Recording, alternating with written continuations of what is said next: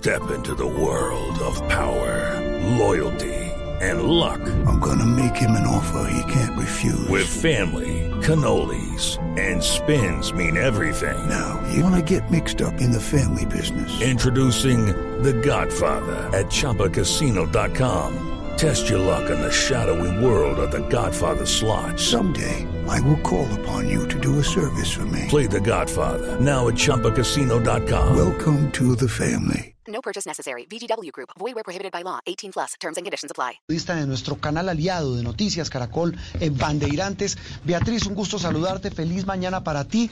¿Y cómo ha sido ese proceso de reapertura en Brasil en medio de unas cifras dolorosas, tanto de contagios como de muertes por el COVID-19? Beatriz, buenos días.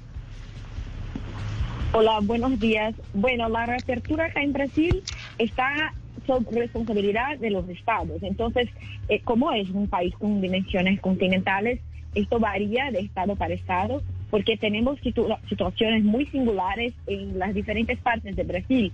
Tuvimos estados que empezaron muy mal y ahora están mejor. Tuvimos estados que estaban bien en, eh, el inicio de la pandemia y ahora sufren con, eh, con la disparada de los casos. Pero hoy Brasil llegó a 4 millones de casos con casi 124 mil muertes y la mayoría de los estados ya empezó el proceso de reapertura, pero lo que vemos, por ejemplo, en São Paulo y Río de Janeiro, que son los estados con la mayor población y las mayores economías también, eh, este fin de semana salió el sol y las playas estaban llenas. Entonces, lo que los brasileños temen es que en 14 días o en algunos días veamos en la disparada de, de los casos o mismo de las muertes.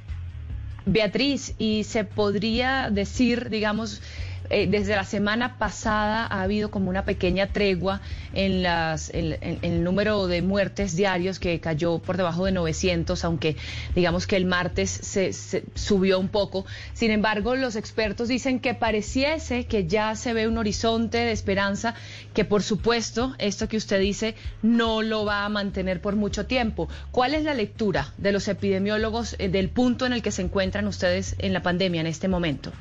Sí, claro. Agosto fue un mes terrible porque tuvimos eh, tuvimos mil muertes por día por varios días consecutivos. Pero lo que pasa aquí en Brasil eh, ha, mencionado eh, que martes tuvimos una cifra muy alta. Esto pasa todos los martes porque lo que ocurre es que en los fines de semana los datos no son repasados a la, no son centralizados se quedan con los, con los estados. Y esto tarda algunos días hasta que los estados pasen los datos a, eh, para el, el gobierno federal. Entonces, en martes es un día que siempre tenemos muchas muertes porque son datos de los otros días que todavía no habían sido contabilizados. Pero sí, eh, para utilizar una comparación más justa, utilizamos eh, la media móvil, que lleva en cuenta las muertes de los últimos siete días y hacemos, hacemos una media. Y la media eh, móvil de muertes en Brasil sí ha caído 10%. Entonces ahora tenemos una media móvil de 878 muertes por día es decir, tenemos los datos de los últimos siete días y hacemos una media con ellos y comparamos con los últimos 14 días. Entonces, sí es una buena noticia. Tenemos que estar siempre alertas para que no, no volvamos a subir. Esto es una, es una noticia buena, hay que se conmemorar, pero hay que tener cuidado porque no es porque la, los datos están mejores que podemos bajar la, la tensión. Mm. Eh, Beatriz, eh, tal vez una pregunta final. Eh, para nadie es un secreto en la gran polémica que se suscitó desde que comenzó la pandemia en Brasil entre el presidente Bolsonaro y los gobernadores. El presidente Bolsonaro llegó a decir que las medidas de aislamiento apoyadas por esos gobernadores fueron peores que la enfermedad por el impacto económico. ¿Esa polémica sigue viva o la reapertura ha bajado el debate en torno a este asunto?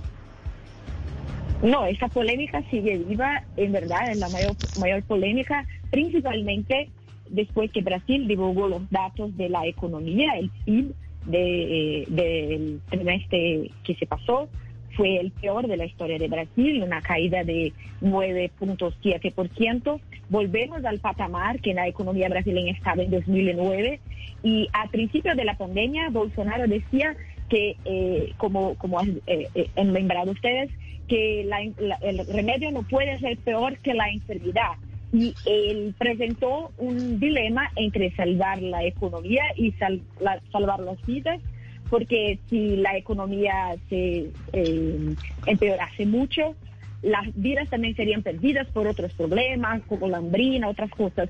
Pero la verdad es que no salvamos vidas y, vidas y tampoco salvamos la economía. Entonces, esta, esta es la crítica que se hace ahora al gobierno federal, porque, bueno, eh, si tuviéramos un gobierno federal que apoyase las medidas de aislamiento desde el principio, tal vez la pandemia no hubiera sido tan grave en Brasil, tal vez eh, pudiéramos volver con las medidas de aislamiento, eh, eh, sacar las medidas de aislamiento un poquito más temprano y la economía no estaría sufriendo por tanto tiempo como está sufriendo ahora en Brasil. Pues Beatriz, la experiencia brasileña, la mirada a nuestros países del vecindario sobre cómo se está manejando esta reapertura en medio de este año tan difícil y tan complejo para todos. Beatriz Correa de nuestro canal Aliado Banderantes, un gusto saludarte y feliz domingo para ustedes genial. Gracias. Muy bien, Andreina, pues lo que pasa en Brasil, pero seguimos este rápido recorrido por cómo está haciendo ese proceso de reapertura en todo el continente en medio, repito, de la incertidumbre por la pandemia. Precisamente otro de los países que está eh, pues empezando esta reapertura es Ecuador, en donde a partir del 13 de septiembre muchas cosas van a volver a la nueva normalidad. Van a, van a volver a la normalidad, no, van a entrar en la nueva normalidad, este término con el que estamos tan, eh, el que estamos tan acostumbrados últimamente. Por eso saludamos a un compañero de Ecuavisa, William Young. Él nos acompaña desde Ecuador para contarnos cuál es el panorama en su país. ¿Cómo está William? ¿Qué tal? Les gusta escucharlo. Buenos días. Buenos días, William. Le pregunto, ¿qué es lo que pasa a partir del 13 de septiembre en su país? ¿Qué, cómo, ¿Cómo está avanzando la reapertura? Ok, acá acá el estado de excepción fue el que marcó eh, el panorama o delimitó las regulaciones durante esta emergencia sanitaria en Ecuador, pero un fallo de la Corte Constitucional le indicó al presidente de la República que no se puede renovar el estado de excepción eh, tomado en cuenta o con base en esta pandemia. Entonces, el 12 de septiembre culmina ese estado de excepción en todo el territorio ecuatoriano ¿Esto qué significa? Que a partir del 13 de septiembre, en muchas zonas del país, eh, las cosas van a cambiar. Ya no se, eh, ya no estará habilitado el toque de queda, lo que nos permitía a nosotros tener solo ciertos horarios para circular en el país. Ya eso se elimina. Las Fuerzas Armadas ya no estarán en las calles controlando la circulación vehicular. Ya no habrá esas restricciones desde el 13 de septiembre. Sin embargo, ¿Qué ocurre? Municipios en todo el país tienen COEs. ¿Qué es el COE? Es el Comité de Operaciones de Emergencia de cada ciudad.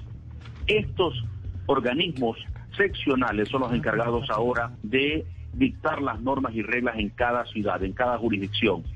Cada municipio lo hará independientemente tomando en cuenta su realidad. En el caso de Quito y Guayaquil, que son las ciudades más afectadas por esto, ya los eh, alcaldes se han pronunciado sobre este tema.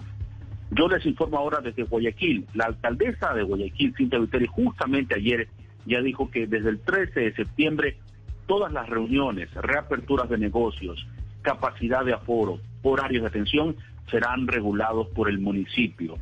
Se mantendrá al menos por el mes de septiembre el tema de que la circulación vehicular será por placas. Entonces, hay algunos, eh, algunos aspectos que se están delineando, todo se va evaluando semanalmente. Lo que sí hay que destacar es que ya en Ecuador se han confirmado más de 115 mil casos positivos de COVID, una cifra que la anuncia el Ministerio de Salud. Sin embargo, algunas autoridades locales cuestionan esas cifras porque indican que únicamente muestran la capacidad de procesamiento de pruebas PCR por parte del Ministerio de Salud ecuatoriano y no la cifra real de contagiados. Mm. Eh, eh, William, eh, esto último que tú dices, estás en Guayaquil, una de las ciudades más golpeadas desde el comienzo de esta pandemia por la por la propagación y por la los decesos y la gente contagiada. ¿La vida cómo es hoy? ¿Cómo se vive hoy en Guayaquil? Y, y obviamente, ¿cuál es la expectativa frente a esa eventual reapertura a partir de mitad de mes? Aquí en Ecuador se planteó eh, un aspecto que muchos eh, aplaudieron y es el tema de la semaforización de acuerdo al riesgo. Hay tres colores, el rojo, el amarillo y el verde. En Guayaquil estamos en amarillo. La alcaldesa ha dicho que es muy difícil pasar al verde, al menos en este 2020.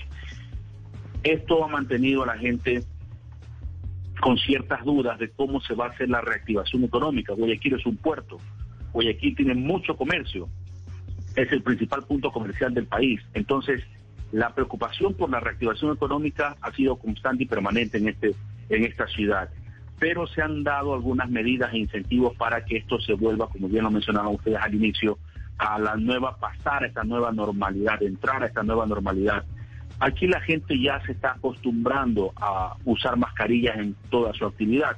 Ya se ve mucha gente eh, en las calles, se ve mucha gente en los negocios, en los locales. Y eso también es cuestionado por las autoridades porque puede eh, eh, existir un rebrote, ojalá no se dé, o, hay preocupación por el irrespeto a las normas de bioseguridad. Justo ayer yo conversaba con el jefe de la Autoridad Municipal de Tránsito, y él me decía que la gente, los conductores siguen insistiendo en no cumplir las normas de salir por placas, de tener un salvoconducto para circular. Sí se están incumpliendo algunas normas, principalmente en la organización de reuniones clandestinas, de fiestas que han sido clausuradas, eh, pero esperamos que eh, los controles se mantengan, pero sí es complicado todavía Guayaquil. Sin embargo, el, tema de muertes por COVID ha bajado significativamente, ya estamos por debajo de eh, récord histórico que marcó abril y marzo. Eh, eh, sin embargo, Quito, la capital de la República, es la que está pasando ahora por una situación difícil. Es la ciudad que ha tenido el mayor número de muertes por COVID entre julio y agosto de este año. son términos muy familiares, William, aquí con lo que pasa también en nuestra realidad colombiana. Él es William Young, periodista, colega de nuestro canal aliado de Noticias Caracol, Ecuavisa. William, un gusto saludarte. Feliz domingo. Igualmente para ustedes. Muy buen día. Muy bien. El vistazo al vecindario, Andreina. Eh, repito, si por allá llueve, por aquí no escampa. Seguimos en este rápido recorrido. Y en este recorrido llegamos a Perú, que es uno de los países que ha llevado la peor parte después de Brasil en Latinoamérica. Es el quinto país en el mundo con mayor, con más contagios y es el país que registra la mayor tasa de mortalidad, 88 muertes por cada 100 mil habitantes. Eh, por eso saludamos a esta hora a un, al, colega, al colega José Vázquez de Latina, también otro de nuestros canales aliados en la Alianza Informativa Latinoamericana. José, muy buenos días gracias por acompañarnos en Sala de Prensa Blue. ¿Cómo estás? Buenos días, Andreina. Buenos días, eh, Juan Roberto. ¿Cómo les va? Muy bien, y queríamos que nos contara cómo eh, están las cosas en su país, cómo está el tema de la pandemia, de las reaperturas, qué es lo que viene para su país en estos días. Bueno, hemos tenido hasta hace 14 días un descenso de los casos confirmados de la COVID-19 en nuestro país, de acuerdo a las pruebas rápidas que se estaban realizando. Sin embargo, esto ha cambiado recientemente. Nuevamente se ha incrementado los casos de positividad que se toman a partir de las pruebas que realiza el Ministerio de Salud aquí en nuestro país. Y se calcula que nuevamente ha subido a 30% los casos de positividad. Entonces, por ejemplo, hasta hace dos días o hasta ayer se reportó que habían 5.092 nuevos casos confirmados de la COVID-19 y ya habíamos llegado a un total, a un acumulado de 657.129 casos de la COVID-19 confirmados según el gobierno, según las pruebas que se vienen realizando. Entonces, esto ya ha llevado a tomar una serie de medidas nuevamente al gobierno, digamos, a retroceder lo que se estuvo avanzando respecto a la reactivación económica en algún sentido. Y esto, por ejemplo, ha llevado a que desde el primero de septiembre nuevamente se diste nuevas medidas a través de un decreto supremo para establecer em, la inmovilización social obligatoria focalizada en algunas provincias de nuestro país y también en algunos departamentos y distritos, ¿no es cierto? Por ejemplo, en lugares donde se estuvo viendo que incrementaban los casos. Estos son el Cusco, Moquegua, Puno, Tacna. Step into the world of power, loyalty and luck. I'm gonna make him an offer he can't refuse. With family cannolis, and spins mean everything. Now, you want to get mixed up in the family business. Introducing The Godfather at ChumbaCasino.com. Test your luck in the shadowy world of The Godfather slot. Someday, I will call upon you to do a service for me. Play The Godfather now at ChumbaCasino.com. Welcome to the family. No purchase necessary. VGW Group. Void where prohibited by law. 18 plus. Terms and conditions apply. Están ahora en esta situación de cuarentena absoluta, ¿no es cierto? No se puede salir. Se ha dictaminado esto en, estas, en estos departamentos que han incrementado la cantidad de casos según el Centro Nacional de Epidemiología de Prevención y Control de Enfermedades que está a cargo del Ministerio de Salud aquí de el Perú. Y también se ha dictaminado la cuarentena focalizada para también otros lugares de nuestro país, pero en este caso no para todo el departamento, sino para algunas provincias. Por ejemplo, tenemos el caso de Amazonas, tenemos el caso de Ancash, Apurímac, Arequipa, que eh, Arequipa, por ejemplo, hasta hace una semana y media fue una de las zonas donde se reportó la mayor cantidad de casos y también de muertos. Ahora ya ha reducido esto, solamente hay cuatro provincias que están con esta cuarentena obligatoria, absoluta, digamos, durante toda la semana. Está Ayacucho, Cajamarca, Huancavelica, Huanco, Ica, Junín, La Libertad, Lima, Madre de Dios y Pasco. Lo que esto demuestra es que el gobierno, digamos, está examinando todas las semanas la información que recaba de parte del Ministerio de Salud, de Salud también, para hacer justamente estas cuarentenas focalizadas que han llevado también a tomar la decisión de que los días domingo se decrete que hay un estado de movilización obligatoria a nivel nacional, ¿no? Entonces nadie puede salir el domingo aquí en el Perú, como estaba ya ocurriendo hasta hace algunas semanas, ¿no? Lo que examinó, lo que vieron las autoridades es que justamente el domingo cuando se quitó, digamos, esta prohibición de salir a las calles, se veía que muchas personas salían y que por ende estaba aumentando los casos de contagio. Entonces, nuevamente ha cerrado esta posibilidad para que estemos todos nuevamente en nuestras viviendas. Entonces, esas son algunas de las medidas que viene tomando aquí el, el, gobierno para de pronto frenar la gran cantidad de casos que se han reportado. Como decíamos, estamos con más de 600 mil casos ya confirmados de la COVID-19 en el país y la cantidad de muertes también es extrema, no es muy alta. Según las cifras oficiales, según el MINSA, hay casi 30 mil muertos, exactamente 29 mil 259 muertes por la COVID-19. José. Sin embargo, por las cifras que dan otras entidades que también trabajan eh, reportando justamente los casos de defunción, que es el SINADEF, ya podrían llegar a los 70 mil. Hay una gran diferencia que tendrá que corroborarse. José, le quería preguntar eh, sobre los ensayos clínicos de las vacunas de Sinopharma. Vimos esta semana llegar una delegación china a su país. ¿Cuáles son las perspectivas? ¿Cuántos voluntarios se presentan y cuántas son las vacunas que se van a probar en su país? Sí, esta es una gran noticia, ¿no es cierto?, para nuestro país. Eh, porque efectivamente ya van a empezar los ensayos clínicos. Esto ha sido algo que se ha venido discutiendo y, digamos, conversando en el gobierno, incluso han llegado los representantes al Congreso de la República para determinar la cantidad exacta de vacunas que se van a aprobar aquí en nuestro país. El día que se abrió la página web para que los voluntarios se puedan inscribir, colapsó inmediatamente. En 15 minutos ya estaban inscritos más de 30 mil personas. Ha sido muy rápida, digamos, la, la inscripción para finalmente poder participar de este ensayo clínico. Y tenemos que ya entonces han llegado las vacunas, en este caso del laboratorio de Sinafar de China, que ya se encuentra en esta fase 3, como, como sabemos. Entonces, este, ya tenemos que hay más de 6.000 voluntarios, por ejemplo, ¿no? En el país, para que puedan digamos, hacerse estos ensayos clínicos que empezarían a aplicarse desde el 8 de septiembre, ¿no? Más o menos.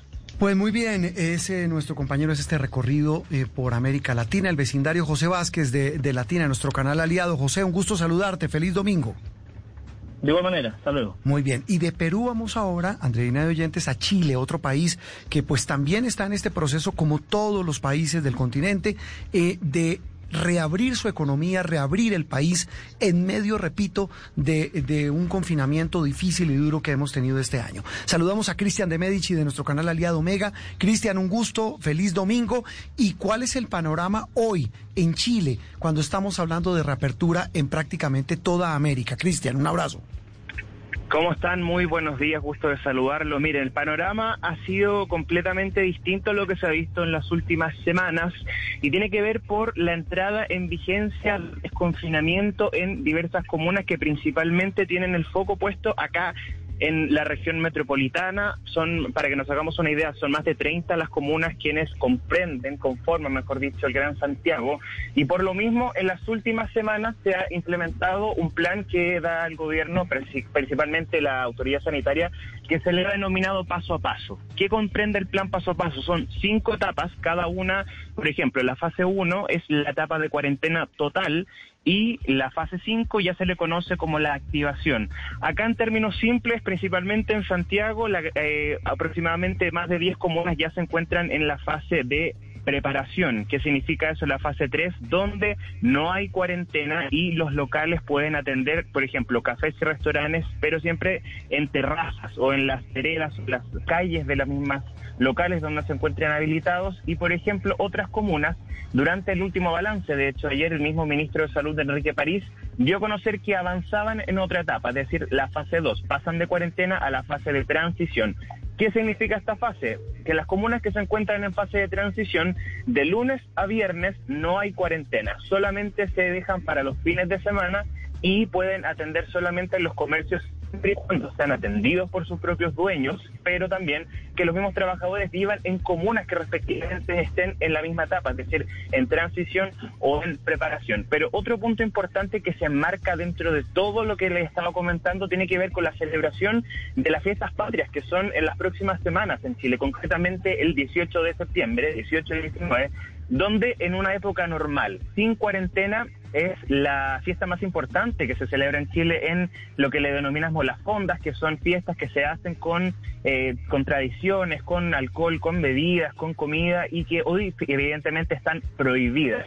Ayer en el balance diario que entregó el, el ministro de Salud se dio a conocer de que específicamente el 17, 18 y 19 de septiembre, que son los días cúlmines de esto, se van a permitir las reuniones sociales de no más de cinco personas, se van a entregar permisos especiales que son entregados por policía para que en esos días, 17, 18 y 19, las personas puedan celebrar, pero en sus casas, con todas las medidas correspondientes y respetando prácticamente lo que siempre se ha hecho, que es el lavado de manos, el uso de la mascarilla y siempre respetar la distancia. Básicamente es eso. Y, por ejemplo, también les puedo dar cuenta de lo que fueron las últimas cifras para que tengamos una idea de cómo está Chile en torno al COVID-19.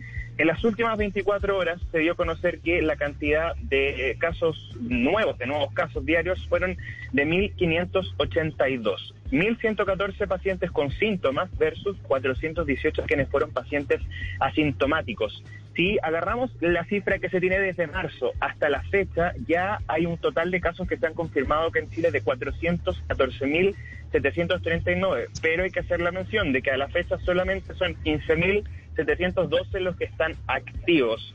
En las últimas 24 horas también 23 personas perdieron la vida, elevando ya la cifra total de decesos a 11.344. Y finalmente, antes de terminar de comentarles un poco de lo que ha sido la jornada, dieron a conocer de que nuevamente se potencia la capacidad de exámenes que se realizan diariamente. En las últimas 24 horas, los exámenes de PCR, de reacción en cadena de polimerasa, fueron 22.746, con un porcentaje de positividad que va casi del 7%, particularmente del 6,96%.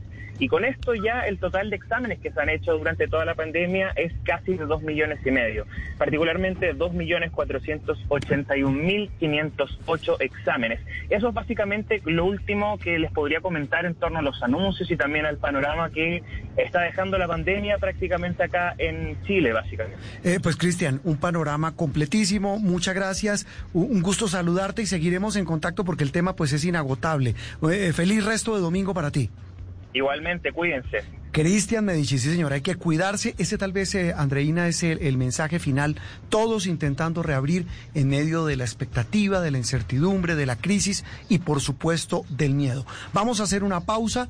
En instantes seguimos aquí con mucho más en Sala de Prensa Blue. Lucky Land Casino asking people what's the weirdest place you've gotten lucky. Lucky? In line at the deli, I guess. Aha, in my dentist's office. More than once, actually. Do I have to say? Yes, you do. In the car before my kids' PTA meeting. Really? Yes. Excuse me, what's the weirdest place you've gotten lucky? I never win and tell. Well, there you have it. You can get lucky anywhere playing at LuckyLandSlots.com. Play for free right now. Are you feeling lucky? No purchase necessary. Void where prohibited by law. 18 plus. Terms and conditions apply. See website for details.